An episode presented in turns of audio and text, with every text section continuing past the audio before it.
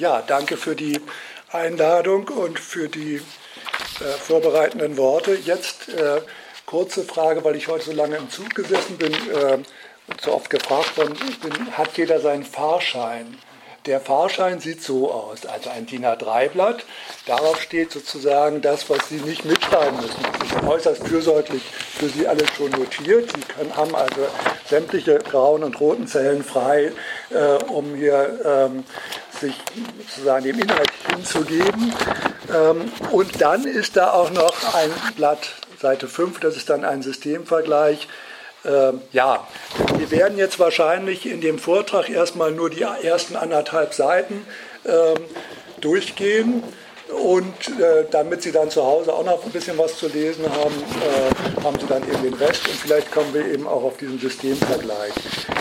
Zweite Voraussetzung, die wichtig ist, also sonst können Sie sich das nachher auch noch abholen, es liegt überall ein äh, Inhaltsverzeichnis, auch fürsorglich von mir kopiert, äh, von diesem Buch, 46 Fragen. Da können Sie zwischendurch ähm, reingucken. Ähm, wenn Ihnen langweilig wird, das war jetzt natürlich keine gute äh, Idee, das zu sagen, äh, und dann sehen Sie, äh, was sozusagen die Fragen des Buchs sind. Denn eins ist klar, ich kann natürlich heute nur ein paar Zusammenhänge skizzieren. Das Buch hat 240 Seiten und ist äh, eben auf 46 Fragen geht es ein und ich mache jetzt auch heute keine Lesung, sowas finde ich immer albern, sondern mache einfach einen äh, eigenen Vortrag zum Thema. Der beginnt jetzt, ähm, der äh, Vorredner hat das ja schon gesagt, um es jetzt mal ganz, also damit es mit dem Allerernstesten anfängt, mit äh, einem heiteren Zitate-Raten. Das sieht so aus, dass ich drei Zitate Ihnen sage und dann wollen wir mal sehen, äh, wer die redet. Das erste Zitat äh, stammt von einem äh, erklärten Feind des Marxismus und einem äh, Mitglied der englischen liberalen Partei aus dem Jahr 1933. Dieser Mann hat Folgendes gesagt, der Kapitalismus ist kein Erfolg, er ist weder intelligent noch schön, also der denkt an alles, ne? er ist weder gerecht noch tugendhaft und außerdem funktioniert er nicht, also der Kapitalismus. Kurz gesagt, wir mögen ihn nicht und fangen an, ihn zu verachten. Jetzt kommt leider das Aber. Wenn wir allerdings darüber nachdenken, was wir an seine Stelle setzen sollen, sind wir völlig ratlos. Um jetzt keine peinliche Stille entstehen zu lassen äh, und äh, wie in der Schule zu fragen, wer das war, ich sage es Ihnen eben schnell, John Maynard Keynes, äh, also weltberühmter Ökonom, sagt das. Das zweite Zitat ist jetzt, äh, lautet, Gegner des Systems sind hoffnungslos unterlegen. Und zwar nicht deshalb, weil sie im Kampf unterliegen würden, sondern deshalb, weil sie keine entsprechenden Organisationsleistungen aufbringen können. Bestenfalls können sie Nachfolger werden im System. Das ist jetzt ein Zitat von Niklas Luhmann und jetzt kommt ein drittes Zitat und dann ist auch mit den Zitaten Schluss und dann rede ich selbst. Äh, dieses Zitat lautet, es wird einer späteren Generation höchst merkwürdig vorkommen, mit einer wie einfachen Formel der Sozialismus unserer Tage auskommen konnte. Der Begriff Vergesellschaftung der Produktionsmittel hat einen klaren negativen Sinn, nach der positiven Seite hin ist er leer und nichtssagend. Dieses Zitat stammt von Karl Korsch. Karl Korsch war, glaube ich, 1924, 25 mal Justizminister in Thüringen für die KPD, ganz interessant, und war der Marxismuslehrer von Bert Brecht. Also Bert Brecht hat ihn sehr geschätzt. So, ich sage jetzt nochmal in eigenen Worten nach diesen vielen Zitaten den Grund, weshalb ich mich äh, mit diesem Thema auseinandersetze linke Bewegung und linke Kritik bekommt von skeptischen, wohlmeinenden Mitbürgern und natürlich auch von der Gegenseite Folgendes gesagt. Also liebe Leute, ihr lieben Linken, ihr mögt ja mit eurer Kritik in vielem Einzelnen recht haben. Die Marktwirtschaft und so sehen wir ein, ist äh, nicht perfekt.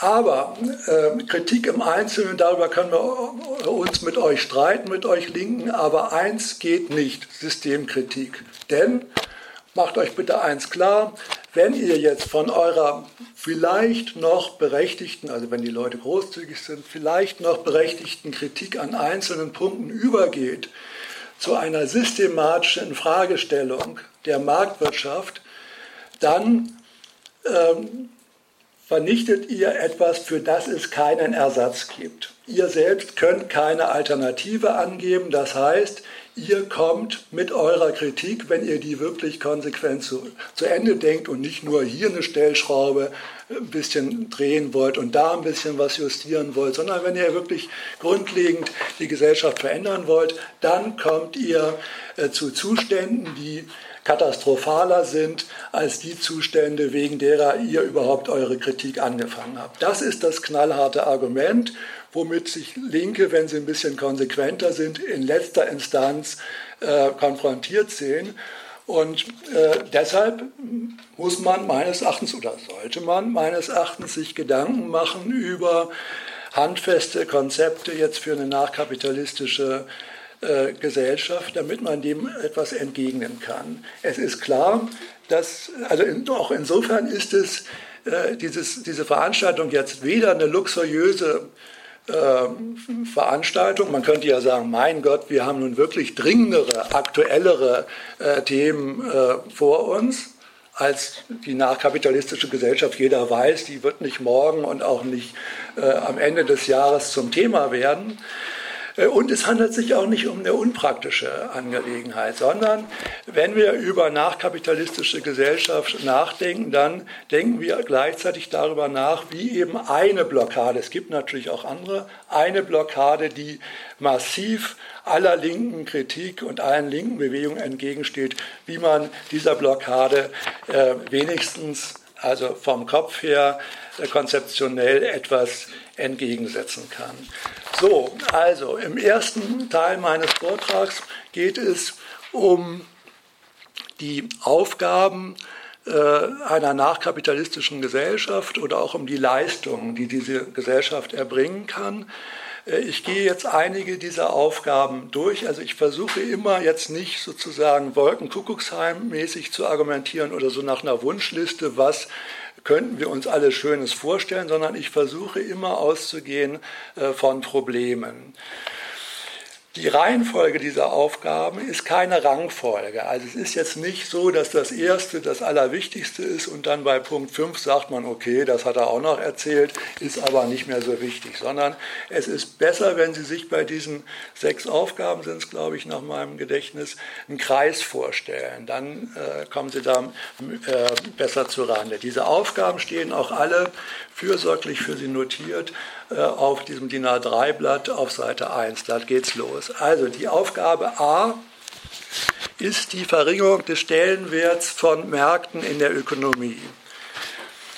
Einerseits ist klar, das ist auch ja ein reales Problem, herrscht die Auffassung, auch selbst bei vielen Linken, dass die Millionen verschiedener Wirtschaftsaktivitäten, Güter, Produktion, Dienstleistungen sich nur hinter dem Rücken der Leute vermitteln lassen. Ja, Andererseits gibt es doch in der Bevölkerung äh, eine ganze Menge Zweifel äh, am Markt. Also wenn man mit den Leuten redet, merkt man, dass, äh, wenn man das ein bisschen geschickt anfängt, die Leute schon auch äh, einem zustimmen können, dass am Markt etwas problematisch ist, nämlich die Art und Weise der Sozialbeziehungen, in denen die Leute über den Markt gestellt sind. Also ich versuche das jetzt nur möglichst kurz, weil Ihnen das wahrscheinlich alles bekannt ist, aber diese Marktkritik ist schon wesentlich, deshalb äh, führe ich das am Anfang an. Also ein Punkt, ein zentraler Punkt von Marktkritik ist eben, dass es ein Desinteresse an vorsorglicher Problemvermeidung gibt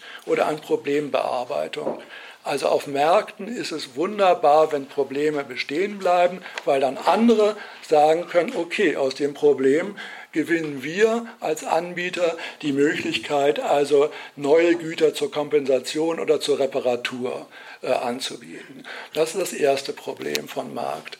Das zweite Problem von Märkten ist, dass es also in Märkten eingebaut äh, strukturell, jetzt nicht moralisch, daran sind nicht die Individuen schuld, Gleichgültigkeitsbarrieren gibt. Also die Produzenten interessiert, dass die Konsumenten die Produkte kaufen. Was nachher mit die Produkte mit den Konsumenten machen, um es mal abkürzend zu sagen, ist den Produzenten völlig egal.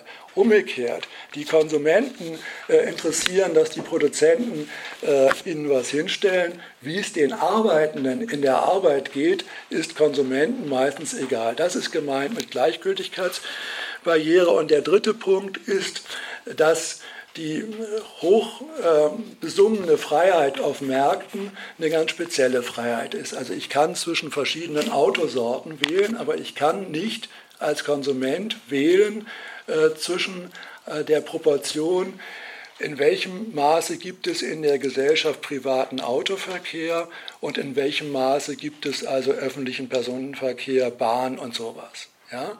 Also andersrum, die Frage wird sozusagen an jedes einzelne Individuum gestellt, äh, willst du ein Auto haben? Aber die Frage wird nicht an alle gestellt, äh, wollt ihr alle jetzt zusammen, dass jeder einzeln ein Auto hat? Das ist ein Unterschied. Ja, denn wenn man jetzt fragt, wollt ihr alle, dass jeder einzelne ein Auto hat, dann kann man ja auch weiter fragen, wollt ihr denn, äh, dass es eine autogerechte Stadt gibt?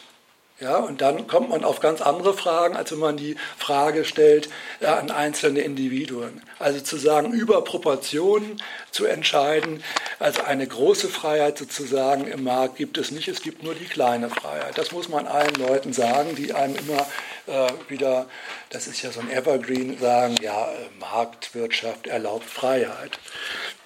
So, ich komme jetzt auf noch einen zweiten Punkt. Das war sozusagen die Abteilung ähm, Markt ist eine negative oder problematische Vergesellschaftung, hat also problematische Sozialbeziehungen zur Folge. Der zweite Punkt ist jetzt bis in die Volkswirtschaft im Grunde schon relativ weit bekannt, Stichwort Leistungsgrenzen des Marktes, Marktversagen. Also Ihnen ist allen bekannt, dass zum Beispiel Märkte nur akute Knappheiten ähm, signalisieren, dass beispielsweise das Feld mit dem Erdöl in 20, 30 Jahren ganz schwierig wird, also jetzt vom, vom Standpunkt aus schwierig der Leute, die Erdöl haben wollen, das spielt äh, für den heutigen Erdölpreis äh, keine Rolle. Märkte reagieren zweitens nur auf zahlungsfähige Nachfrage. Also wer nichts zu bezahlen hat, zählt auf Märkten nicht. Das ist der zweite Punkt. Und das dritte ist bestimmte Schädigungen, die die Märkte produzieren, also die Tierarten verschwinden oder den Leuten geht es gesundheitlich schlecht äh, durch bestimmte Arbeitsarten. All sowas ist, ähm, also wenn man das jetzt in, in Marktpreisen äh, berechnen will, dann ist es erstens pragmatisch schwierig ja, Versicherungen machen das. Ne? Versicherung äh, wird Ihnen auch ausrechnen, was passiert, wenn Sie Ihren linken Arm verlieren. Ja? So, aber selbst wenn, wenn das pragmatisch gehen würde, wird man natürlich dabei feststellen, dass es irgendwie unangemessen ist. Ja? Also das Geld sozusagen und der Arm, das ist irgendwie ein Verhältnis, was, äh, also das haut nicht hin, das ersetzt es nicht. Das Wichtige ist daran, dass eine Marktwirtschaft die also Schädigungen, die sie produziert, nicht in ihrem eigenen Medium, das sind ja Preise, darstellt oder widerspiegelt, dass natürlich so eine Wirtschaft äh, im Grunde kein Stoppsignal hat für diese Schädigung. Also was keinen Preis hat, das zählt einfach nicht. Und Schädigungen, die keinen Preis haben, die äh, laufen sozusagen weiter. Und da gibt es sozusagen keinen Rückkopplungsmechanismus im Markt. Das ist, also sind jetzt drei Punkte äh, zum Marktversagen. So, nach dieser Kritik äh, kommen wir jetzt darauf, was lässt sich jetzt in der nachkapitalistischen Gesellschaft machen. Es lassen sich äh, die, also die, das, die Relevanz der Preise lässt sich verringern, wenn der Stellenwert von qualitativen Kriterien und Indikatoren des Wirtschaftens sich vergrößert. Ich gebe Ihnen mal zwei Beispiele für qualitative Indikatoren. Das erste ist MIPS. MIPS ist jetzt kein kleiner, rothaariger, sommersprossiger Junge aus einem äh, Jugendbuch, sondern MIPS steht einfach für Materialintensität pro Serviceeinheit, ganz prosaisch. Ja? Und das ist ein wichtiger Indikator in dieser ganzen Nachhaltigkeitsdiskussion. Gemessen wird eben der Materialverbrauch eines Produkts. Einbezogen werden die Voraussetzungen und auch die ganzen Nachverarbeitungen und so weiter. Ein anderer Indikator ist der äh, der guten Arbeit. Also der DGB hat seit zehn Jahren oder ein bisschen länger einen Indikator ähm, eben entwickelt mit ganz verschiedenen einzelnen Indikatoren, wo sie eben ähm, gute Arbeit messen, Arbeitsbelastung, Kooperation, Hierarchie, Vorgesetztenverhältnis und so, so etwas.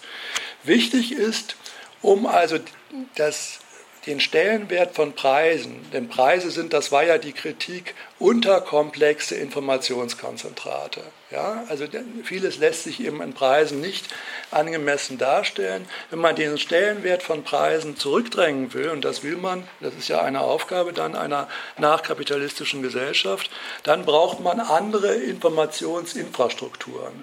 Und auch da rede ich jetzt nicht irgendwie so, dass ich mir an meinem Schreibtisch zu Hause irgendwie was geschnitzt habe und Ihnen das jetzt präsentiere als Bastelarbeit, sondern ich gehe natürlich von dem aus, was es schon bereits gibt. Also es gibt Technikfolgenabschätzung, es gibt Umweltverträglichkeitsprüfungen, es gibt Produktlinienanalysen, es gibt Umweltbilanzen. All das sind wichtige Informations- Mittel, mit denen sie anders als eben quantitativ über Preise, sondern eher qualitativ eben Wirtschaft beobachten können. Das ist ein wichtiger Ansatz dafür und daran gilt es natürlich, das auszubilden. Ein weiterer Punkt ist die sogenannte Gemeinwohlbilanz heißt bei verschiedenen Leuten unterschiedlich. Also es gibt so eine Akademie Solidarische Ökonomie, die nennen das Nachhaltigkeitsbilanz. Dieser Christian Felber, wir kommen da vielleicht noch in der Diskussion drauf, der nennt das Gemeinwohlbilanz.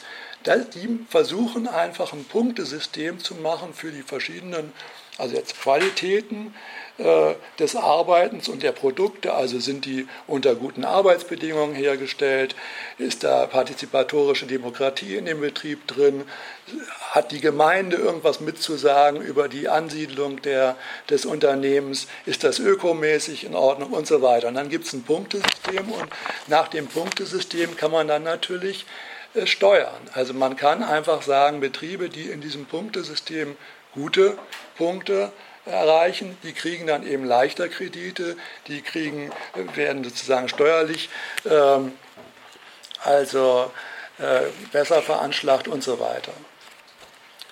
So, wir kommen jetzt schon zur Aufgabe B. Die Aufgabe B lautet, die Gesellschaft erlangt Souveränität über die Ökonomie. Jetzt war das ja im sogenannten Ostblock ganz einfach. Also die, Plan, also die Partei hat gedacht, okay, wir haben die Planzentrale, die Pläne macht, äh, die macht die Pläne und damit ist alles in Butter. Wir haben sozusagen alles, wir lenken alles. Dummerweise gibt es ein äh, Informationsgefälle zwischen Auftraggebern, also der Planzentrale, und Beauftragten. Das sind dann die einzelnen Betriebe und Organisationen. Die Planzentrale denkt, also wir sind ganz souverän. In Wirklichkeit ist die Planzentrale hochabhängig von den Informationen der einzelnen Betriebe und äh, Organisationen. Was ist im, Ostblock immer passiert, so sicher wie das Amen in der Kirche? Die einzelnen Betriebe haben Folgendes gemacht. Erstens haben sie natürlich ihre Produktionskapazitäten, also was können wir leisten, haben sie viel zu niedrig angegeben, klar, um die Pläne erfüllen zu können. Zweitens haben sie immer gesagt, unsere Lagerbestände, die sind also, da ist nichts mehr da, ja, da ist äh, gähnende Leere, um sich dadurch natürlich neue Lagerbestände sozusagen zu sichern und die dann auf Schwarzmärkten mit anderen äh, Unternehmen zu tauschen. Lange Rede, kurzer Sinn.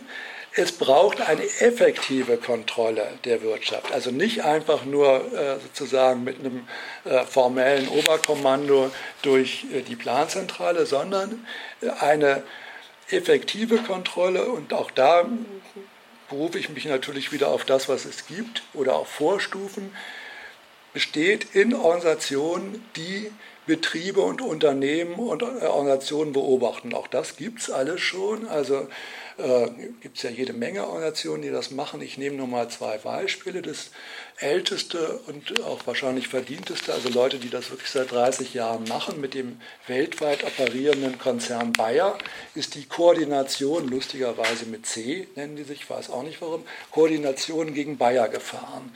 Diese Organisation hat dem Bayer-Konzern also schon viel Ärger gemacht und sozusagen beobachtet alles, was die machen. Eine andere Organisation ist zum Beispiel Foodwatch. Ja.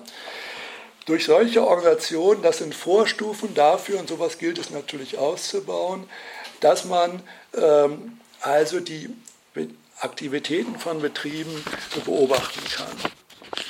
Ich komme jetzt zur Aufgabe C, also der sogenannte Egoismus. Man kann das auch ein bisschen akademischer nennen. Dann heißt das Orientierung im Horizont partikularer Vorteile zu Lasten anderer. Also wenn Ihnen das mit dem Egoismus so ein bisschen zu ähm, moralisch ist. Notwendig wird, um das zu verringern, ein geringerer Stellenwert des Privateigentums und die Ausweitung der öffentlichen Daseinsvorsorge. Immerhin kann man ja, wenn man mit Leuten über Privateigentum redet, schon feststellen, dass viele bemerken, dass Privateigentum, so wenig sie auch selbst davon lassen wollen, von ihrem eigenen Privateigentum natürlich, hat bestimmte soziale negative Begleiterscheinungen, also der Ausschluss anderer, Neid, Konkurrenz und sowas. Der Besitzindividualismus lässt sich äh, verringern durch das Ausleihen von Geräten sowie durch die gemeinsame Nutzung. Also zum Beispiel Carsharing wäre eine Vorform oder auch öffentlicher Personenverkehr. Jetzt sage ich das gleich, damit es nachher in der Diskussion nicht noch kommt. Also natürlich hat Carsharing auch seine Negativseiten. Nicht? Ist klar, äh, es verringert die Zahl der Autos, aber wie das eben heute so ist, wenn die Zahl der Autos verringert wird, haben natürlich die Leute, die weiter Auto fahren, äh, sozusagen mehr Freiheit, Auto zu fahren, sozusagen haben auch mehr Parkplätze.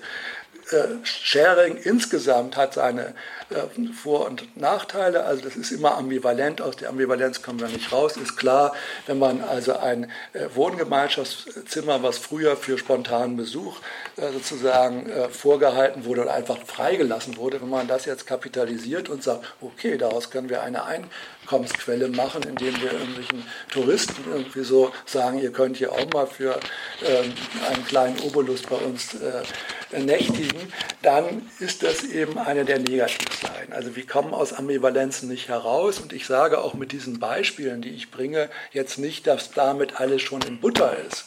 Ja, sondern ich, das sind ja nur Vorformen und ich halte ja daran fest, das ist ja auch das ganze Thema der Veranstaltung, natürlich, dass es einen grundsätzlichen Systemwechsel gibt und jetzt nicht mit viel zivilgesellschaftlichem Engagement, Carsharing hier und ein bisschen Unternehmen beobachten da, im Kapitalismus schon alles gut wird. Aber eben gegen die Vorstellung, dass es heute gar keine Ansätze gibt, nur dafür bringe ich diese Ansätze. Die Orientierung an partikularen Interessen äh, sinkt auch in dem Maße, wie die Unsicherheit von Lebensverhältnissen sich verringert. Wenn das so ist, dann wird es weniger erforderlich, eben durch Privatbesitz private Sicherheiten für unsichere Zeiten zu beschaffen. Mit der Orientierung am Privateigentum ist eng verknüpft die Akzeptanz von Konkurrenz, auch da ist wieder klar, dass vielen Leuten schon äh, bewusst ist, dass Konkurrenz als Sozialbeziehung verknüpft ist mit Unsicherheit, mit Misstrauen und mit Angst. Zugleich gibt es in der Arbeit, also bei vor allem bei höher qualifizierten Arbeitsprojekten äh, in Betrieben oder Organisationen immer wieder die Erfahrung, dass die Leute sagen, um unsere Arbeit in unserem Projekt gut machen zu können, müssten wir eigentlich mit Projekten aus anderen Betrieben zusammenarbeiten. Die machen ja das gleiche in Grün. Können wir aber nicht wegen Konkurrenz und wegen Privateigentum. Ja? Also die Weitergabe von Betriebsgeheimnissen ist äh, ein äh, prominenter Kündigungsgrund. Die Leute kommen also selbst in ihrer Erfahrung an die Grenzen äh, dessen, was Konkurrenz eben ausmacht. So, der nächste Punkt ist äh, die Qualität der Arbeit. Ähm, die schlechten Arbeitsbedingungen und die Überlastung vieler Menschen bilden Ursachen für Abstumpfung und für Anspruchsreduktion. Einzeltreten ist jetzt nicht für einen Kampf gegen die Arbeit, das machen immer viele Linksradikale gern, Kampf gegen die Arbeit, arbeitet nie irgendwie, das ist äh, jetzt nicht meine Perspektive, sondern meine Perspektive ist, Arbeit als Lebenszeit ernst zu nehmen und auch ernst zu nehmen, dass äh, doch eine ganze Menge Leute äh, bei so Untersuchungen über Arbeitszufriedenheit ziemlich knallharte äh, Urteile fällen. Also ich möchte Ihnen da nur kurz, also das ganz äh, renommierte Untersuchung von diesem Gallup-Institut, die kriegen also Jahr für Jahr folgende Prozente raus. Volle Identifikation mit meiner Arbeit und mit meiner Firma 15 Prozent. Ja, 61 Prozent geringe Identifikation und 24 Prozent gar keine Identifikation. Ja, das ist interessant und das sind, finde ich, also auch um jetzt nochmal wieder Mut zu machen, dass in dieser Gesellschaft äh, äh, sozusagen es also doch immerhin eine, eine ganze Menge Kritik gibt, auch wenn diese Kritik natürlich vorpolitisch bleibt oder sich politisch äh, auf eine Weise vielleicht artikuliert, äh, über die wir uns dann streiten können. Erforderliche Schritte, also in Bezug auf diese Arbeit, ganz wichtig in der nachkapitalistischen Gesellschaft, ist einerseits die Verringerung und unattraktiver Arbeiten dadurch, dass man Arbeit an Maschinen delegiert. Zweitens ist wichtig, dass, äh, oder lässt sich äh, das machen, dass äh, unattraktive Tätigkeiten im Rahmen einer Dienstpflicht rotierend von allen äh, geleistet werden. Also analog zum früheren Wehrdienst oder Zivildienst sollen die Leute dann drei Jahre ihres Lebens eben auch mal unattraktive Tätigkeiten machen. Also man kann ja über die DDR jetzt, bin da weiß Gott, jetzt das Ganze ist jetzt hier nicht DDR 2.0, mein Konzept, das wird hoffentlich deutlich. Aber ich möchte nur mal kurz sagen, in der DDR war es relativ üblich, dass auch spätere Kader ähm, vorher also so ganz stinknormale Berufe äh, mit nicht so besonderem äh, Sexappeal äh, ergriffen haben oder ergreifen mussten. Also Gysi zum Beispiel war, äh, bevor er Rechtsanwalt äh, wurde, Rinderzüchter. Ja, so, das ist, also sowas geht. Ähm, gut, das dritte Moment dann, um dieser ganzen Problematik ähm, also die Problematik anzugehen, dass wir nicht eine andere äh, Gesellschaft uns vorstellen können, aber die Art und Weise der Arbeit bleibt unverändert. Das ist ein Unding. Und deshalb möchte ich äh, Sie hinweisen auf ein sehr interessantes ähm, Beispiel aus den 70er Jahren, aus einem Betrieb aus äh, England, Lucas Aerospace hieß der. Das war so eine ähm, Firma, also Luftfahrtindustrie, Rüstungsindustrie, sehr hochqualifizierte Leute. Diese Firma sollte dann geschlossen werden und dann haben die zweierlei gemacht. Erstens haben die gesagt, liebe Leute, wir machen euch jetzt innerhalb von einem halben Jahr, und das haben die auch durchgezogen, einen Plan von 20 sozial sinnvollen Produkten, die wir mit unseren äh, Qualifikationen und auch mit unserem Know-how hier und Equipment machen können. Ja, also zum Beispiel, äh, was weiß ich, irgendwelche besonderen Rollstühle für, für behinderte Kinder und, und, und. Also Sachen, die es damals noch nicht gab. Das Zweite, was Sie gesagt haben, wir gehen, und das ist jetzt eben keine Fantasie von Science-Fiction-Leuten, ja, die sich das irgendwie so futuristisch ausgedacht haben, sondern eben ganz reale Konzepte von hochqualifizierten Technikern und Ingenieuren aus dieser Zeit. Die haben gesagt, wir müssen unbedingt die Art und Weise der Arbeit so ver, äh, verändern, dass äh, die Fähigkeiten und Sinne der Arbeitenden in der Arbeit nicht nur Mittel dafür sind, das, was nachher produziert wird, sondern dass die Arbeit umgekehrt auch sozusagen Medium ist oder Gelegenheit oder Anlass dafür, dass sich die Sinne und Fähigkeiten entwickeln. Das bleibt jetzt abstrakt. Ich kann das nachher äh, an Beispielen ausführen. Wen, wen, das interessiert, ich kann Ihnen das sehr ans Herz legen. Es gibt ein wunderbares Buch darüber von einem Peter, brauchen Sie nicht notieren, steht natürlich auch alles auf dem Zettel drauf, äh, von Peter Löw-Beer. Das Buch heißt Industrie und Glück. Äh, und der beschreibt diesen Prozess, was da damals abgelaufen ist. So, äh, für eine nachkapitalistische Gesellschaft ist es erforderlich, den Druck aus dem Kessel zu nehmen. Die Ökonomie gehört abgerüstet. Die Aufgabe E lautet also Verringerung des Ausmaßes von Erwerbsarbeit in der Gesellschaft. Das ist die notwendige Bedingung für einen höheren Stellenwert in der Gesellschaft von Sorgetätigkeiten und freien Aktivitäten. Der Aufwand an Arbeit verringert sich durch bestimmte Entwicklungen, für die es ja auch schon in der Gegenwart bestimmte Ansätze gibt.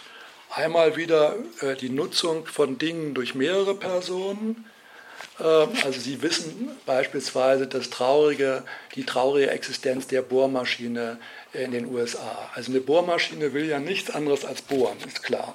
Ja, und das darf sie in ihrem Leben, also in den USA, genau 13 Minuten. Also wenn man jetzt sozusagen sich mal kurzfristig in die Seele der Bohrmaschine, das ist ein Massaker quasi an der, also seelisch so. Das ist, wenn man das, also es gibt also eine völlig suboptimale Ausnutzung dieser Geräte, äh, dass jeder da zu Hause irgendwie solche Dinge äh, hat, ist klar, das Kapital freut sich, weil man dann mehr absetzen kann. Zweites Moment ist natürlich die Verlängerung der Lebenszeit ähm, von Produkten. Sie wissen, wie viel der deutsche Verbraucher im Jahr also jetzt natürlich alle, nicht einer, äh, im Jahr äh, einsparen könnten, dann, wenn es keinen vorzeitigen Verschleiß gäbe.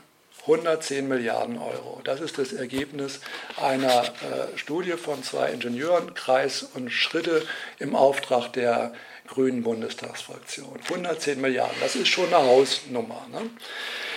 Ähm, ein weiteres ähm, weiterer Punkt natürlich, in, äh, mit dem man den, also die Menge an zu produzierenden Produkten einschränken kann oder auch überhaupt die Menge an wirtschaftlichen Aktivitäten, ist die Reduktion von Mehrwerk, Mehrwegproduktion. Äh, Mehrspurproduktion. Also Sie wissen, ich weiß jetzt nicht, wie viel das heute ist, äh, sagen wir mal, es gibt 110 verschiedene Krankenversicherungen in Deutschland immer noch. Das nimmt immer so ein bisschen ab, aber also immerhin 110.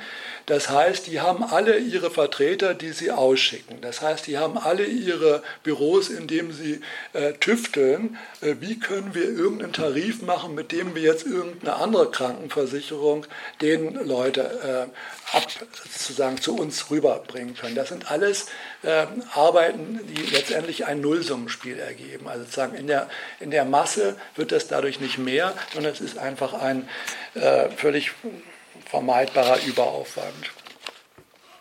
Ja, ein fünftes Moment des, der Reduktion ist klar, schon ökomäßig klar.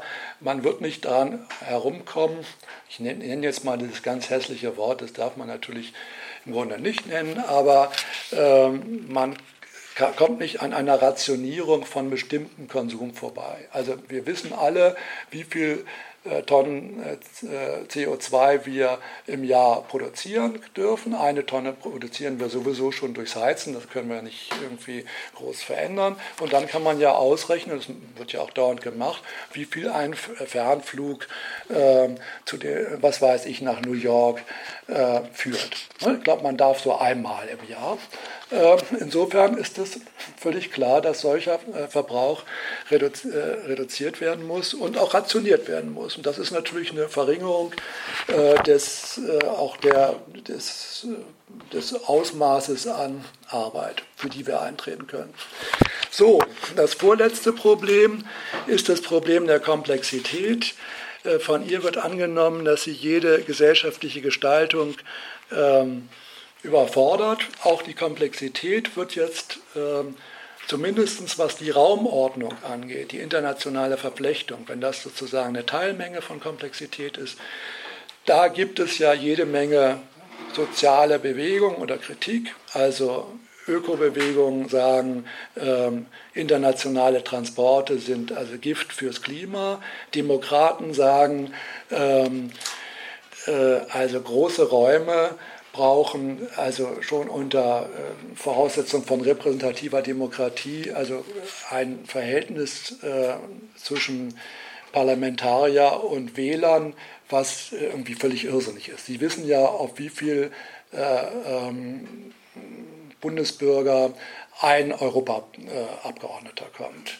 Das sind 850.000. Also wenn man jetzt sagt, ich sage jetzt nur das, was äh, repräsentative Demokratie, was das Ideal ist, die Abgeordneten sollten einen gewissen Kontakt zu ihren Wählern halten, dann ist das bei großen Räumen, eben wie beim Europaparlament, ist es ein bisschen schwierig für eine Person Kontakt zu einer, also knappen Millionen Wählern zu halten. Ja.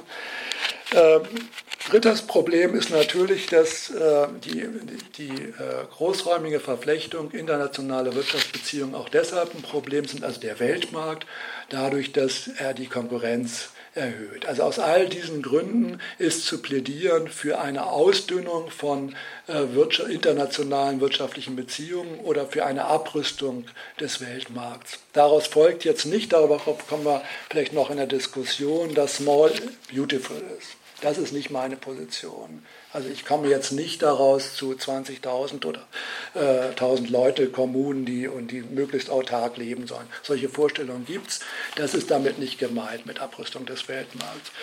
So, ein letztes, aber last not least sehr wichtiges Problem ist die äh, kapitalismus-spezifische Hierarchie zwischen den Arbeiten.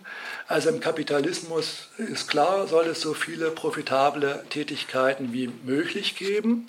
Gleichzeitig gibt es notwendige Bedingungen von Profitproduktion, die aber selbst leider, leider, sagt das Kapital, äh, nicht mehrwertproduktiv sind. Also die sind zwar notwendig, aber man kann mit ihnen sozusagen nicht viel Profit machen. Also Gesundheitswesen, es sei denn, die Leute sind alle, gehen alle ins private Krankenhaus, das geht aber nicht. Bildungswesen und sowas ist alles eine Voraussetzung von Mehrwertproduktion, lässt sich aber nicht mehrwertproduktiv machen. Klammer auf, Privatschule geht schon, aber für die Masse der Bevölkerung wird das nicht möglich sein. Für diese ähm, notwendigen Voraussetzungen gilt also der Imperativ im Kapitalismus so viel wie nötig, so wenig wie möglich. Äh, das gehört natürlich in einer nachkapitalistischen Gesellschaft aufgehoben. Also wenn man sagt, äh, man setzt sich ein für Arbeiten, die zum Beispiel in der Landwirtschaft, ökologische Landwirtschaft, die nicht profitabel sind, aber für die Umwelt gut sind. Oder wenn man sagt, man tritt ein für, was ja heute auch schon geschieht in sozialen Bewegungen, man tritt ein für ein höheres, höheren gesellschaftlichen Stellenwert von Sorgetätigkeiten, die sind ja auch in den meisten Fällen nicht äh, profitabel. Also erforderlich wird, um es mal zusammenzufassen, den Reichtum aus dem kapitalistischen Zwangskorsett oder Prokrustesbett heraus zu befreien. Ich komme jetzt, ähm, und um das sozusagen positiv zu sagen, komme ich jetzt dazu, ähm, Momente einer gelingenden individuellen Existenz und einer guten Gesellschaft äh, vorzuschlagen. Das ist jetzt also der zweite Teil äh, meines Vortrags. Da geht es also um das äh, gute Leben und seine sieben Momente. Sie finden die übersichtlicherweise auf Seite 3 dieses DIN A3-Blatts in einer dreispaltigen Tabelle äh, ganz links. Aber ich sage diese Momente Ihnen auch noch auf. Äh, das erste Moment, äh, ich habe das jetzt ähm, mit einer gewissen Freude an Systematik ähm, gegliedert. Das werden Sie gleich sehen. Oh, jetzt darf ich hier nicht die Aufnahme zerstören. Das erste ähm, Moment ist das Subjekt-Objekt-Verhältnis. Äh, damit ist also nichts anderes gemeint als Arbeit und Tätigkeit oder Dienstleistung. Das zweite ist jetzt das Objekt-Subjekt-Verhältnis. Da steht das Objekt an erster Stelle, also beispielsweise in der Stadtbauwelt. Ähm, wir äh, setzen uns mit den Häusern auseinander oder die machen etwas mit uns. Ja, also eine hässliche Stadtbauwelt, da kommen wir gleich noch drauf. Das dritte ist dann klar, ist das Subjekt-Subjekt-Verhältnis. Also Sie sehen, ich dekliniere jetzt alle Möglichkeiten, die sich zwischen Subjekt und Objekt äh, ergeben, einfach mal gnadenlos durch. Und die vierte Möglichkeit, äh, unschwer zu erraten, ist dann das Objekt-Objekt-Verhältnis. Das meint einfach das Gefüge von Objekten in Technologien, in Organisationen und in Infrastrukturen. So, das fünfte Moment sind dann die gesellschaftlichen Institutionen und Strukturen, dann kommt die Subjektivität und dann kommt die Gesellschaftsgestaltung. Keine Sorge, das ist jetzt sozusagen etwas äh, blöde Aufzählung. Ich komme natürlich dazu, das jetzt im Einzelnen zu erläutern. äh, mit Vorspruch nochmal, mit diesem ganzen Konzept des guten Lebens, wird jetzt ein Unterschied gemacht zur Mehrwertproduktion oder also Mehrwertproduktion im Kapitalismus oder zu einer modernen Produktion, wo, wo einfach das Kriterium ist, es soll halt instrumentell, effizient und funktional sein. Möglichst wenig Aufwand, möglichst großes Ergebnis. Dagegen geht es mit diesem ähm, guten Leben darum, dass die Sinne, Fähigkeiten und Reflexionsvermögen der Menschen sich natürlich im sozialen Bezug optimal entfalten. Ich warne gleich vor, also in der Kirche ist es ja so, dass immer so eine Dreieinigkeit vorkommt, ist bekannt, Gott Vater, der Sohn und der Heilige Geist. Und bei mir kommt eben auch immer eine Dreieinigkeit vor, äh, Sinne, Fähigkeiten und Reflexionsvermögen. Ich versuche dann zwischenzeitlich das mal mit anderen Worten zu äh, ersetzen, damit es nicht ganz so redundant ist, aber das ist das Thema jetzt in diesem, äh, in diesem Teil. Jetzt kommen wir zu den einzelnen Momenten. Also, in der Arbeit und in der Tätigkeit geht es nicht nur darum, dass die Sinne und so weiter, Fähigkeiten, sich dem Arbeitsgegenstand oder der Arbeit gewachsen zeigen. Das müssen sie ja, weil sonst kriege ich kein gescheites Produkt hin oder ich verletze mich. Das ist schon mal wichtig, das ist eine notwendige Voraussetzung. Jetzt geht es aber im guten Leben um noch was, was darüber hinausgeht. Wir hatten das vorhin schon bei Lucas Aerospace. Es geht darum, dass die Arbeit selbst daran bemessen wird, dass sie diese Sinne, Fähigkeiten, Reflexionsvermögen entfaltet, fördert. Ja, also es heißt da, man muss dann sozusagen sagen, die Arbeit muss, jede einzelne Arbeit muss so etwas wie eine in sich gerundete Aktion aufweisen, sie muss so etwas wie ein Werk bilden. Klar ist, dass daraus natürlich eine kritische Spitze entsteht gegen eine übertriebene Arbeitsteilung ähm, oder gegen ein Arbeiten, wo man nur noch mitfunktioniert, wie so ein kleines Rädchen. Klar ist dann auch, dass die Lohnarbeit, sozusagen an der Lohnarbeit nicht nur zu kritisieren ist, dass logischerweise, das wissen wir alle, äh, vom Lohn her für die Leute nicht viel rumkommt. Ja, sondern zu kritisieren ist auch, dass die Lohnarbeit den Leuten etwas gibt, nimmt, was sie ihnen ähm, was der Lohn ihnen nicht geben kann. Also die Lohnarbeit nimmt ihnen eben die Entwicklung im Arbeiten und das kann man eben auch in der schönsten Freizeit äh, im Grunde nicht kompensieren, was aber immer das Versprechen dann des Konsums ist. So, das zweite Moment ist das Objekt-Subjekt-Verhältnis hatten wir vorhin schon mit der Stadtbauwelt, die Verhässlichung der Stadtbauwelt und die Billigproduktion von lieblosen Wegwerfdingen. Das, all das verarmt unseren Lebensraum massiv. Diese Verkümmerung wirkt zurück auf die Menschen und lässt ihr Interesse an dieser verödenden Umwelt erkalten. Wichtig ist also immer zu sehen, äh, gegen so einen produktivistischen Ethos ja, also in der Arbeiterbewegung war ja das erste Moment des guten Lebens, also Subjekt-Objekt-Verhältnis, das war sozusagen der Heiland. Ja, also der Dietzken, das war so ein früher Sozialdemokrat, hat auch mal gesagt, die Arbeit ist der Heiland unserer Zeit, also 1860 hat er das gesagt. Und gegen eben so eine produktivistische ähm, Verkürzung muss man sagen, das Moment des Umgangs mit Dingen, das Moment der Rezeption, also zum Beispiel von Gebäuden oder von äh, Kunstwerken oder sowas, das ist jetzt eben gemeint mit dem Objekt-Subjekt-Verhältnis. Und das ist eben ein wesentliches Moment, in dem sich Menschen eben entwickeln oder eben nicht entwickeln. Das Elend also, dass aus dem Mangel an Objekten entsteht, ist das eine. Also wenn, wer nichts zu essen hat, äh, dem geht schlecht. Wer keine Wohnung hat, äh, der hat Kummer.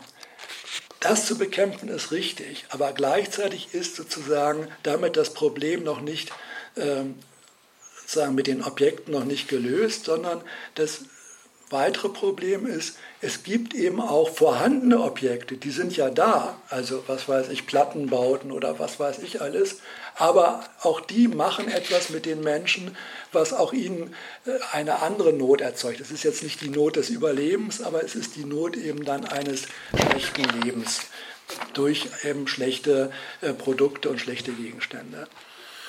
Die Arbeit im Sinne des guten Lebens überschreitet eine hobbyhafte Selbstverwirklichung. Das ist ganz wichtig. Äh, also man muss das zusammenkriegen. Also zu sagen, es ist natürlich einerseits wichtig, dass die Leute ihre Sinne und Fähigkeiten in der Arbeit entfalten. Damit ist aber jetzt nicht gemeint, äh, dass eben wie im Hobby, dass man sagt, wunderbar, ich habe jetzt, was weiß ich, irgendwie das letzte halbe Jahr äh, damit verbracht, die Titanic aus 20.000 Streichhölzern zusammenzusetzen und ich bin jetzt stolz, dass ich es hingekriegt habe. Das kann es nicht sein, sondern die Arbeit muss sich immer darauf beziehen, was das Produkt, was hergestellt wird, mit den Konsumenten macht. Ja, also wie das denen anschlägt. Man kann das jetzt an verschiedenen Produkten sich klar machen, also äh, brauche ich Ihnen nicht groß äh, auszuführen, äh, was weiß ich, was macht der Fernseher mit den Leuten, was macht das Auto mit den Leuten, also Autokultur, darüber kann man reden, es ist ein Spezialthema von mir, weil ich auch in der Linken immer finde, dass die also Autokultur also was, was da für Sinne und Fähigkeiten, also Autofahrfähigkeiten oder die Freude daran, dass es so schön gleitet oder dass man eben so sozusagen mit dem Gaspedal sozusagen ein Mehrfaches seines eigenen Körpergewichts bewegen kann, das ist, das sind alles selbstbezogene Fähigkeiten, die im Grunde ja sozial ziemlich ärmlich sind. Ja, also man muss sozusagen wirklich an das ran, was die Objekte den Leuten also als Aufforderungscharakter und als Ermöglichung äh, geben. Ich sage es auch deshalb, weil ich mal einen Disput hatte, jetzt mit hier einem Landsmann äh, aus Baden-Württemberg von Ihnen, Winfried Wolf, der war Verkehrsexperte ähm, für die damals noch PDS in den 90ern. Und da habe ich auch mal was über die Autokultur geschrieben und dann sagte er, du, ist doch gar kein Problem. Erstens, Mackerproblem. Also, kann ja sein. Zweitens, äh, sowieso eine Sache der Vergangenheit, weil die meisten Leute wissen ja, man steht dauernd im Stau. Ist leider empirisch falsch, weil äh, sozusagen die meisten Fahrten eben nicht im äh, Berufsverkehr stattfinden, äh, sondern Freizeitfahrten sind, also 55 Prozent. Und das Dritte, das kommt dann immer, wenn Linke sozusagen irgendwie noch nach einem Joker suchen, dann sagt er, ja, und im Übrigen kommt das ja von den Nazis. Also das mit der Autokultur. Das, ich will da mit dem Winfried Wolf jetzt nicht, er hat seine Vorteile, sicherlich als Verkehrsexperte. Ich wollte damit nur sagen, man muss bei, in der Kritik der Objekte ähm, also genau ran, welche Sinne äh, der Menschen können Leute an Autos entfalten. Und Autos ist natürlich klar, äh, wenn man auf dem Land wohnt und es keine äh, gute Busverbindung oder sowas gibt, dann kommt man an einem Auto nicht vorbei, ist ja klar. Aber der Reiz oder die Attraktivität des Autos geht weit darüber hinaus. Und da hat der Kapitalismus sozusagen den Leuten ein kleines Spielzeug in die Hand gegeben, äh, was nicht ohne ist und was auch mit ihnen etwas Seltsames macht. So, Sozialbeziehungen sind jetzt ein weiteres Moment des guten Lebens. Unmittelbare Sozialbeziehungen sind klar. Ähm, also ich brauche Mitmenschen im Sinne von Gegenspieler, die mir meine äh, blinden Flecken sozusagen klar machen, ohne Konkurrenz und ohne Macht oder ohne äh, instrumentelle Spielchen. Das setzt das ja voraus. Nicht? Sonst äh, macht man daraus wieder ein Mittel ähm, für irgendwelche ähm, selbstischen Zwecke. Wichtig ist also die Koevolution, äh, dass ähm, Menschen sich sozusagen aneinander äh, entwickeln und miteinander. Das sind die unmittelbaren Sozialbeziehungen, die vermittelten Sozialbeziehungen, die gibt es äh, ja auch in dem Sinne, dass auch Kinderlose in dieser Gesellschaft interessiert daran sind, äh, dass, also natürlich nicht alle, das ist jetzt keine empirische Aussage, aber man trifft darauf, dass auch Kinderlose sich dafür interessieren, wie Kinder erzogen werden, durch Eltern, durch Erzieher, durch Lehrer und so weiter. Also die Lehrer, die Eltern, die Erzieher werden dann zum Repräsentant oder zum Treuhänder eines allgemeinen gesellschaftlichen Belangs, ja, der also sozusagen über das Privatinteresse hinausgeht. Genauso könnte man sagen für Leute, die im Gesundheitssektor arbeiten. Um jetzt die negativen sozialen Beziehungen zu überwinden, bedarf es natürlich jetzt keiner Großoffensive in Sachen, in Sachen Moral, also seid nett zueinander und seid sozial zueinander, sondern bedarf es Veränderung der gesellschaftlichen Strukturen und Institutionen. Mir ist wichtig, dass das auch ein Moment des guten Lebens ist. Und zwar nicht nur eine Bedingung, so nach dem Motto, klar, äh, man braucht sozusagen als notwendige Bedingung äußerliche Bedingungen für gutes Leben braucht man auch Institutionen. Nein, weitergehend, Institutionen sind selbst ein Moment des guten Lebens und der Reflexion, insofern als sie die Unmittelbarkeitsbeziehung durchbrechen. Ja, also ich kann über Institutionen mir klar machen, was in einer Gesellschaft läuft. Ähm, wie wir sozusagen funktionieren müssen. Und ich bin nicht darauf angewiesen, sozusagen so ein schwarzes Pokerspiel zu machen, das mal schwarze Peter-Spiel zu machen, zu sagen, also das ist ja beliebt, dass sich die Bürger sozusagen gegenseitig die Schuld an ihrem Unglück gegenseitig zuschieben und dann sich darüber streiten und zerstreiten, äh, wer eben schuld ist am schlechten jeweiligen Zustand. Systemverantwortung oder Strukturverantwortung zwingt eben, und das ist das Gute an Institutionen, dazu, dass man über die Architektonik nachdenken kann. Also wie sind Strukturen aufgebaut? So, jetzt komme ich, jetzt muss ich mal einen kleinen Schluck Wasser trinken. Jetzt kommen wir schon zur Subjektivität als Moment des guten Lebens. Da geht es einfach um das Bedürfnis, ganz kurz gesagt, nach einer individuellen Existenz, die nicht von gesellschaftlichen Widersprüchen zerrissen ist und auch nicht von Überlastung erdrückt wird. Die entsprechende Sensibilität und Achtsamkeit verhalten sich kritisch gegenüber allen Sachzwängen, vermeintlichen oder wirklichen Sachzwängen zum Thema wird, wie die Funktionsnotwendigkeiten von Organisationen dazu zwingen die Leute oder dazu bringen die Leute, dass sie auf eigene Kosten tüchtig sind. Ja? Der Zustand der Subjektivität bildet ein Kriterium zur Beurteilung der Ökonomie, der Technologie und der gesellschaftlichen Institutionen. In der Bibel heißt es, was hülfe es dem Menschen, so er die ganze Welt gewönne und nähme doch Schaden an seiner Seele. Jetzt ist klar, dass wir jetzt nicht über Seele reden oder dass damit auch, also Seele nicht gleichzusetzen ist mit Subjektivität im Sinne des guten Lebens, also wenigstens in unserer Veranstaltung heute hier, sondern es handelt sich bei Subjektivität im Sinne des guten Lebens um ein sinnlich und ethisch, physisch und psychisch integres oder unbeschädigtes Individuum. So, das letzte Moment des guten Lebens, also letzte natürlich jetzt wieder in so einem Kreissinne, das ist jetzt nicht äh, zu sagen nach dem Motto, jetzt kommen wir auch noch auf das allerletzte Moment, sondern ein sehr wichtiges Moment ist die Gestaltung der Gesellschaft durch ihre Mitglieder. Erforderlich wird die öffentliche Erwägung, Beratung und Auseinandersetzung zwischen den Leuten. Das wird einen sehr viel größeren Stellenwert äh, einnehmen. Und zwar setzen sie sich auseinander über die grundlegenden Proportionen in der Gesellschaft. Ich gebe Ihnen jetzt mal zwei, drei Beispiele. Einmal wird natürlich zu klären sein in einer nachkapitalistischen Gesellschaft, in welchem Ausmaß brauchen wir durchaus auch unattraktive Arbeit als Lebensbedingung. Ja, also einfach als äußerliche Erfordernis. Und gleichzeitig wird natürlich äh, aus diesem Grund, dass wir eben die Umgestaltung der Arbeit für sehr wichtig halten, wird natürlich auf der anderen Seite gefragt werden müssen, in welchem Ausmaß müssen wir jetzt Gelder oder Ressourcen freistellen dafür, dass wir die Arbeit so verändern, dass sie auch möglichst weit lebenswert selbst ist als Arbeit. Eine andere Frage ist, äh, Gesellschaftliches abzuwägen, äh, beispielsweise zwischen sozialem und persönlichem Konsum auch abzuwägen, ist ganz einfach, wenn man jetzt sich die Frage nach der Sorgetätigkeit konkret stellt. Ähm, das betrifft ja, also Sorgetätigkeit für Kinder, betrifft ja vor allem junge Erwachsene.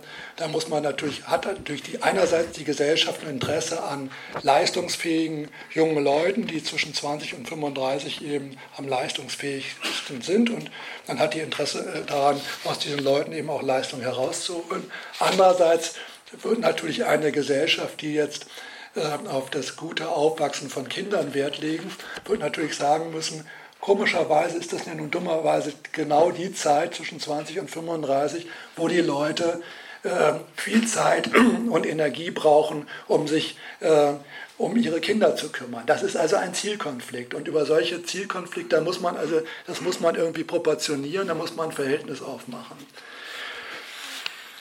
Wichtig ist also, dass diese, diese Auseinandersetzung, dieses öffentliche Erwägen äh, und Beraten in der Gesellschaft jetzt nicht nur Mittel ist zum Zweck dass, dafür, dass man eben nachher irgendeine Entscheidung ähm, herausbekommt, das ist es natürlich auch. Wichtig ist aber bei dieser Erwägung auch, dass es die Leute ermutigt, über ihre eigenen partikularen äh, Horizonte hinauszugehen. Also mitzubekommen, was sind die Folgen meiner Entscheidung oder meiner äh, Bedürfnisse für andere. Das, also ich möchte die im, im, im emphatischen Sinne bildende ähm,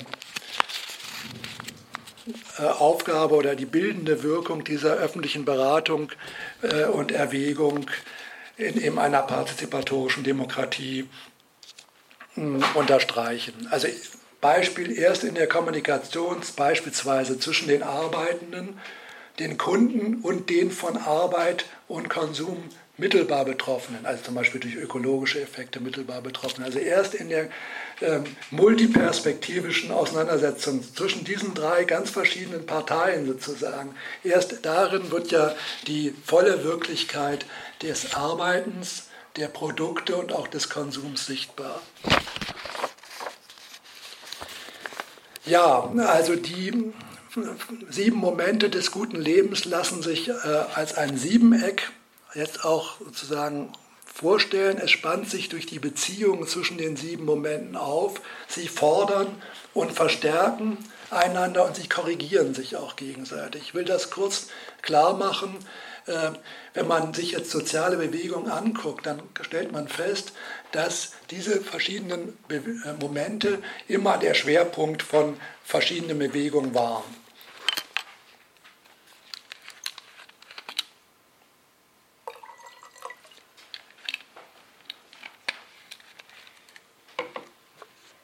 Kleine Kunstpause. Bei der Arbeiterbewegung hatten wir das vorhin schon.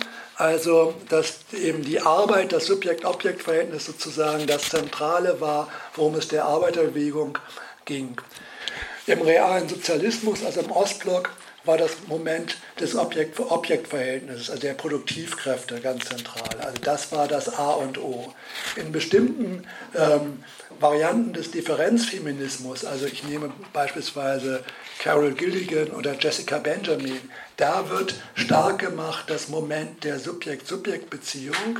Also da wird gesagt, diese Subjekt-Subjekt-Beziehung, also weibliche Fürsorge, Kommunikation, das ist etwas, was sozusagen die, das männliche Subjekt-Objekt-Verhältnis mit seiner äh, Unterscheidung zwischen Aktivität und Passivität, mit seiner Hierarchisierung zwischen Subjekt und Objekt, das dem gegenüber zu bevorzugen ist. Also das nur als Beispiele, dass äh, die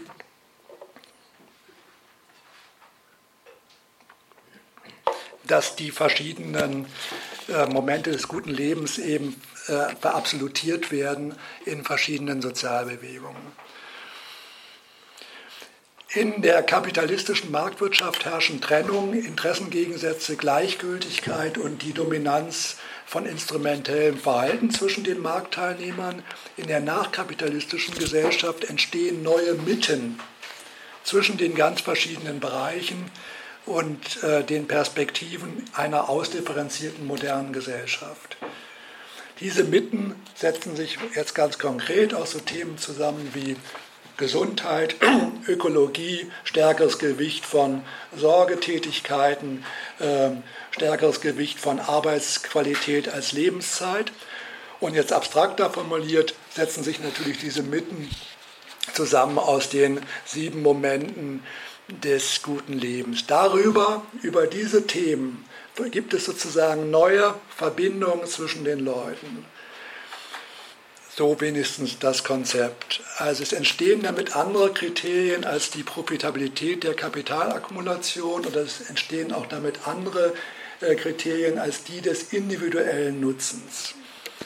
Die Frage ist also immer dann ganz konkret, was machen die äh, Arbeiten mit den Konsumenten, was machen die Konsumwünsche mit den Arbeitenden, äh, was machen auch bestimmte Techniken mit den Menschen. Also um Ihnen äh, ein kleines Beispiel zu geben, also wie weit es mit den Techniken geht, ähm, möchte ich hinweisen auf den Flugzeugunfall 2002 über den Bodensee. Da sind äh, eine Frachtmaschine und eine Personenmaschine zusammengekracht und nachher waren 71 Leute tot.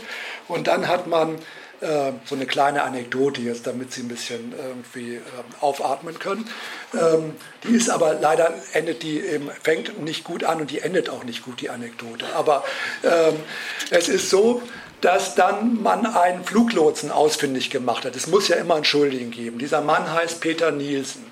Der war also in Zürich Fluglotse und da hat man gesagt, also du warst zuständig. Dieser Mann hat nun äh, genau das artikuliert, äh, was ich mit einer technomorphen äh, Verformung des Selbstverständnisses äh, bezeichnen würde, also, Technik, also Technik analog. Also das Statement von diesem Mann, Peter Nielsen, umfasst drei Sätze, die kann ich auswendig. Und zwar äh, lautet das Statement so, äh, ich war Teil eines Netzwerks von Computern, Überwachungsgeräten, Menschen, diese Reihenfolge, also wörtlich, und Regelung. Zweiter Satz, in diesem äh, Netzwerk müssen alle Momente naht- und fehlerlos ineinander greifen. Dritter Satz, jetzt nicht überraschend, der Unfall zeigte, dass dies nicht der Fall war. So, also das ist, was ich damit sagen will. Jetzt könnte man ja sagen, der Typ redet sich raus. Ja? Das Dumme ist, er hat recht er, sozusagen, er ist tatsächlich Teil eines solchen Netzwerks und das ist das Schlimme daran oder das ist das Problematische daran. Klammer auf, nur äh, zum ganz schlimmen Ende dieser Anekdote. Also, äh, ein Russe, also es war ein russisches per, äh, ähm, Personenflugzeug, also Passagierflugzeug, ein Russe hat das nicht so gesehen, nicht technik, technomorph, sondern hat das sehr persönlich genommen, weil nämlich seine Angehörigen äh, dabei ums Leben gekommen sind, ist dann nach Zürich gereist und hat dann Peter Nielsen also vor, der, äh, vor seinem Bungalow äh, ermordet. Gut, soweit also äh, zu dieser Anekdote. Die ganze Frage also mit diesen Mitten, mit diesem Begriff der Mitten, über den sich dann Menschen anders aufeinander beziehen in einer nachkapitalistischen Gesellschaft. Die ganze Frage ist also, wie bekommen wir die Folgen und die Implikationen unserer Tätigkeit, unserer Produkte, sozusagen die, die Aufmerksamkeit für die Folgen äh, unserer Tätigkeit und unserer Produkte internalisiert oder hineingenommen in unsere Arbeit selbst. Wie bauen wir, also als Mitglieder der Gesellschaft, zusammen an einer Gesellschaft, in der wir die Wirkung der verschiedenen Momente der Gesellschaft erstens umfassend in den Blick bekommen, zweitens verantworten können und drittens auch bejahen können. Das ist sozusagen die Frage.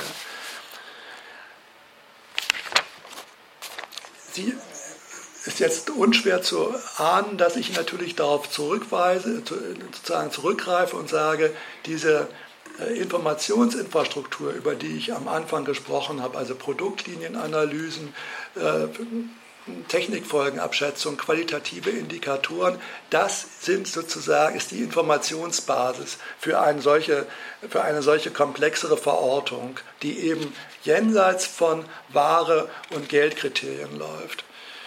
Die sieben Momente des guten Lebens bilden sozusagen jetzt nochmal auf einer anderen Ebene ein Modell dafür, das auseinanderdriftende Ganze, das tut es ja als moderne Gesellschaft, moderne Gesellschaft ist funktional differenziert, also in ganz verschiedene Logiken, ganz verschiedene Bereiche äh, driftet das auseinander, die eben Schwierigkeiten haben, gemeinsame Sprachen zu finden. Und darauf ähm, versuche ich eben eine Antwort zu geben, um zu sagen, äh, mit diesen konkreten Themen, Gesundheit und so weiter und eben mit den äh, sieben Momenten des äh, guten Lebens bekommen wir so etwas hin wie eine Integrations, eine neue Integrationsfigur, die aber gleichzeitig das Ganze jetzt nicht simplifiziert oder trivialisiert. Das äh, wäre ja sozusagen eine Lösung, die sozusagen im Grunde nur eine Lösung verheißt, indem sie aber äh, praktisch vom Problem absieht.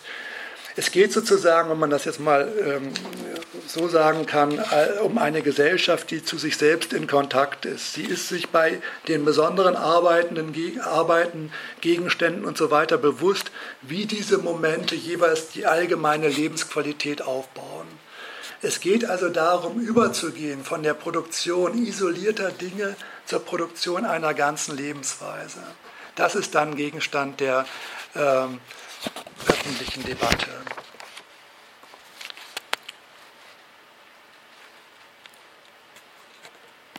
Ich möchte äh, an dieser Stelle vielleicht noch hinzufügen, äh, Linke haben ja immer so eine starke Vorliebe für die äh, vertikale Dimension, also für die Frage der Macht und der Machtunterworfenen. Ich möchte einfach, ich habe ja nichts dagegen, möchte nur eben äh, vorsichtig den Vorschlag machen oder äh, dafür plädieren, äh, dass man eben sich klar macht, dass auf der horizontalen Ebene äh, auch Musik spielt. Und zwar die Musik nämlich durch die Trennung zwischen den Leuten, durch die Abstände, durch die Gegensätze, Interessengegensätze.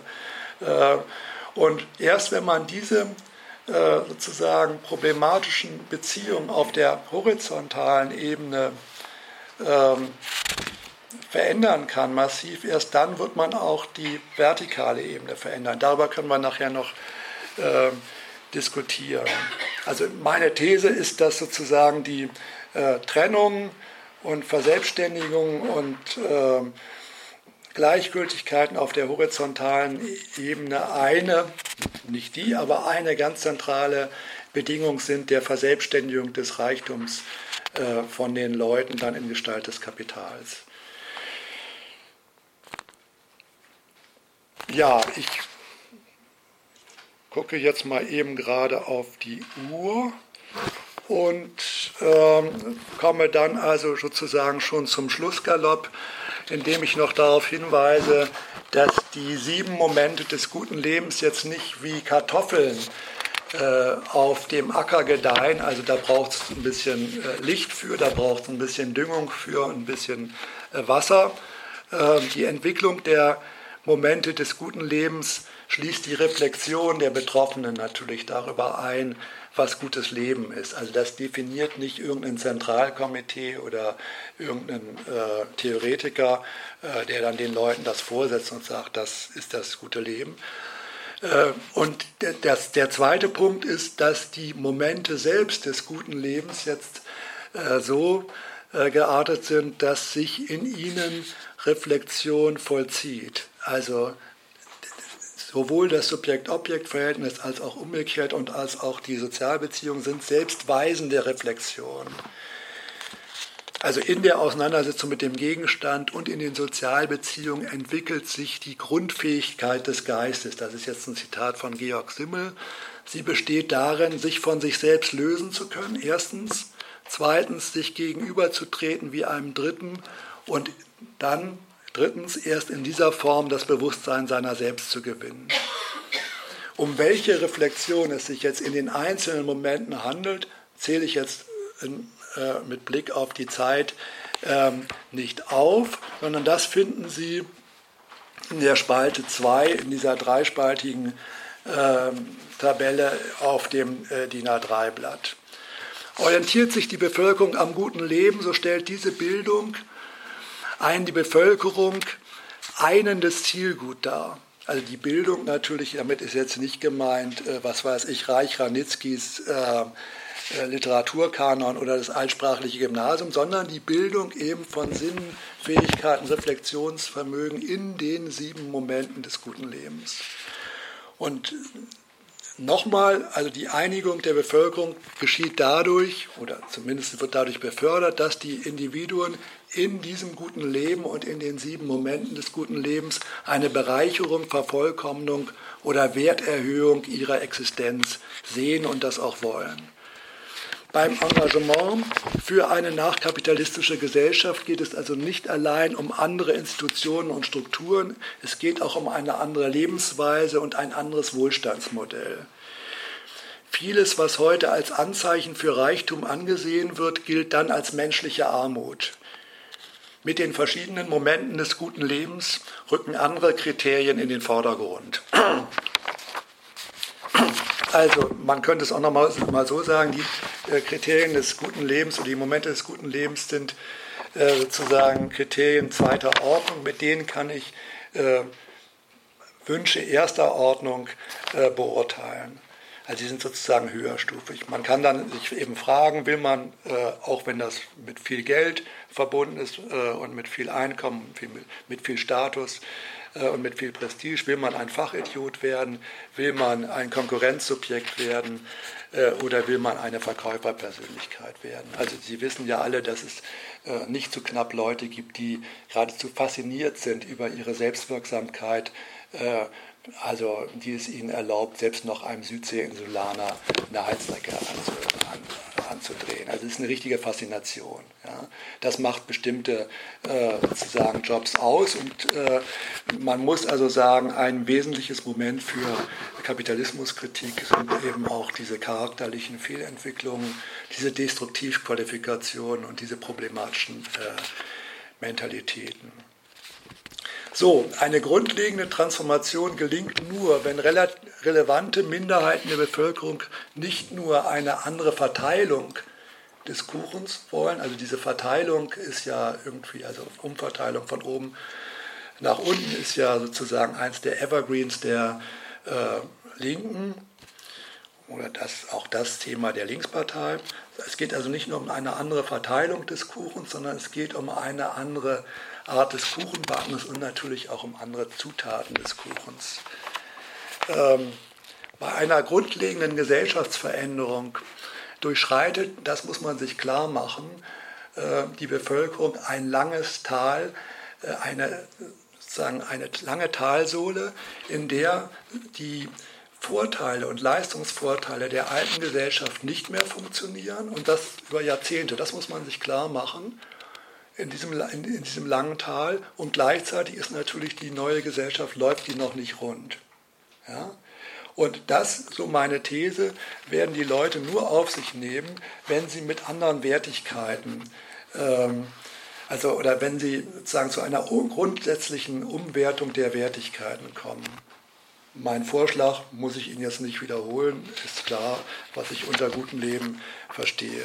Soll die Gesellschaftstransformation gelingen, so müssen diejenigen knappen Güter äh, an Attraktivität im Bewusstsein der Leute einbüßen, die in der kapitalistischen Gesellschaft als erstrebenswert gelten. Es wird dann anderes wichtiger und ganz wichtig jetzt, so stark der Kapitalismus günstigstenfalls in Bezug auf seine eigenen Kriterien imponieren mag, so schwach erscheint er in Bezug auf das gute Leben. Das ist sozusagen die These und deshalb äh, versuche ich die Kritik eben äh, in dieser Perspektive zu machen. Es gilt also Schluss zu machen mit einer auch bei vielen Linken verbreiteten Unsitte. Sie besteht darin, die Alternative zum Kapitalismus ausgehend von seinen Maßstäben zu äh, konzipieren. Und jetzt habe ich also versucht, in dem Vortrag Ihnen ein ähm, bisschen auszuführen, äh, wie man das anders denken kann. Ähm, ich, wir können es nachher auch noch in der Diskussion machen. Ich habe so auf Seite 5 dieses Begleitblatts so einen Systemvergleich äh, formuliert. Den können wir vielleicht noch nachher noch mal durchgehen. Ich höre jetzt aber jetzt erstmal auf und bedanke mich für Ihre Aufmerksamkeit.